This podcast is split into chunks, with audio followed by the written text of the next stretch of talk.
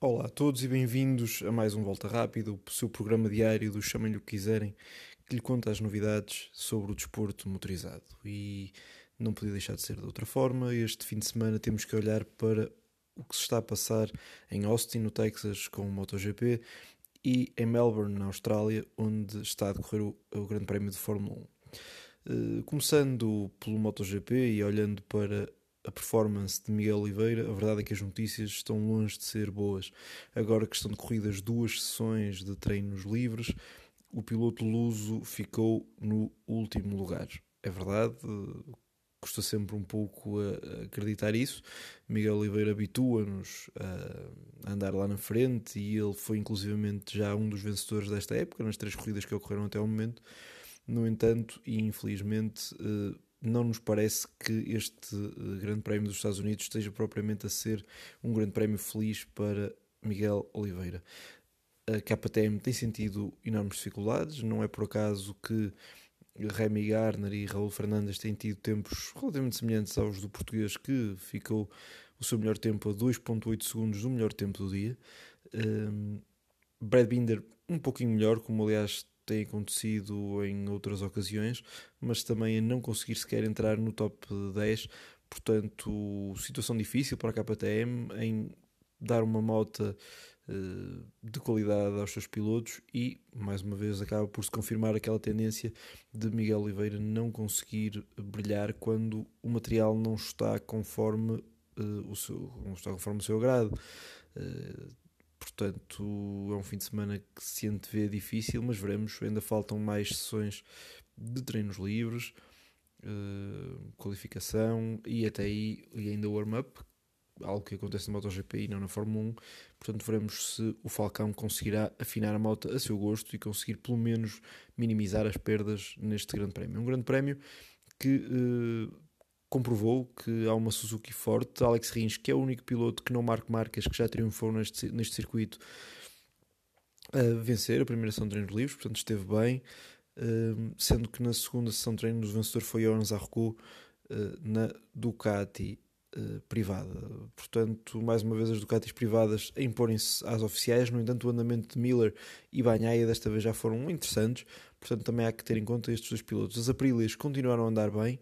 Uh, Maverick Vinhales, uh, conforme também se perspectivava um bocado, a querer dizer presente e a dar luta a Alex Pargaró.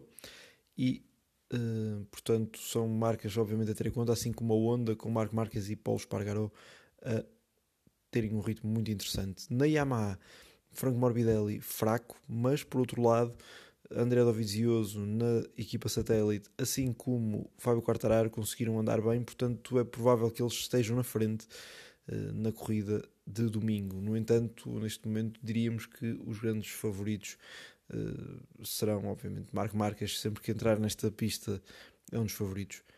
Também a equipa Suzuki e a Ducati. Não esquecendo, obviamente, a Aprilia, que neste momento está, uh, obviamente, numa fase bastante interessante Veremos o que é que os treinos de qualificação irão ditar e depois cá estaremos para analisar. No que diz respeito à Fórmula 1, hum, já, já, já anunciar a alteração das zonas DRS, que eram quatro e que passam a ser três a pedido dos pilotos, depois da reunião com a direção de prova, o que foi sensível à vontade dos pilotos, e aquilo que se parece estar a perfilar em nova batalha entre a Red Bull e a Ferrari. A Ferrari que venceu as duas sessões de treinos livres ocorridas até o momento, com Sainz Jr. a ficar em primeiro na primeira sessão, enquanto Leclerc foi o primeiro na segunda. Verstappen a já fazer segundo na segunda sessão, apesar de ter sido batido por uh, Sérgio Pérez na primeira. Portanto, tudo isto se perfila uh, como, como mais provável ter estas duas marcas a disputarem a vitória de referir que a Alpine está com um bom ritmo, sobretudo com o Fernando Alonso. A McLaren deu um passo em frente, pelo menos assim parece, tendo Lando Norris inclusivamente dito que foi o melhor, melhor sexta-feira até agora, desde que a época começou. os Haas não parecem estar tão competitivos quanto já estiveram noutras provas. Uh, temos uma Aston Martin a passar algumas dificuldades, assim como a própria Williams, mas o, o que há a registrar é que a Mercedes não está a conseguir dar um passo em frente. Uh, Hamilton, inclusive, diz que todas as peças novas que foram introduzidas, todas as novidades que trouxeram para esta corrida, não funcionaram. E como tal, temos o heptacampeão do mundo bastante distante e uh, é, neste momento uh, começa a haver uma certa uma certa aceitação quase da parte da Mercedes que não terá capacidade de ombrear com as outras marcas que neste momento disputam a vitória, que são a Red Bull e a Ferrari.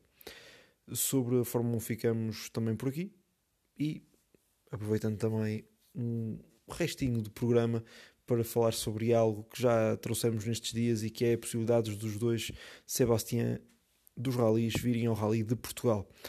O octocampeão do mundo, Ogier, e o Enya campeão do mundo, Love, uh, têm sido instantemente falados como possíveis participantes deste uh, rally, do nosso rally, e a verdade é que hoje nas redes sociais passou-se uma situação que ainda faz acreditar mais nisso. Aliás, é quase um mero pro forma isso ser confirmado com Love um, colocar no seu Twitter que uh, terá um mês de abril muito ocupado e que para breve terá novidades também acerca disso. Ao que Ogier lhe respondeu: Vamos, Seb, admite uma vez que vens ao Rally de Portugal e que nos vamos divertir bastante. Música para os ouvidos dos fãs, na generalidade, sobretudo para os fãs portugueses que terão a oportunidade de assistir estes dois monstros, estas duas lendas, a degladiar-se pela vitória. É o melhor rally do mundo, merece ter os melhores do mundo, por isso vamos aguardar com alguma impaciência e enquanto isso vamos vendo este fantástico fim de semana em que teremos imensos eventos para todos os gostos. Muito obrigado por ter estado, por ter estado connosco. Bom fim de semana de corridas e até amanhã.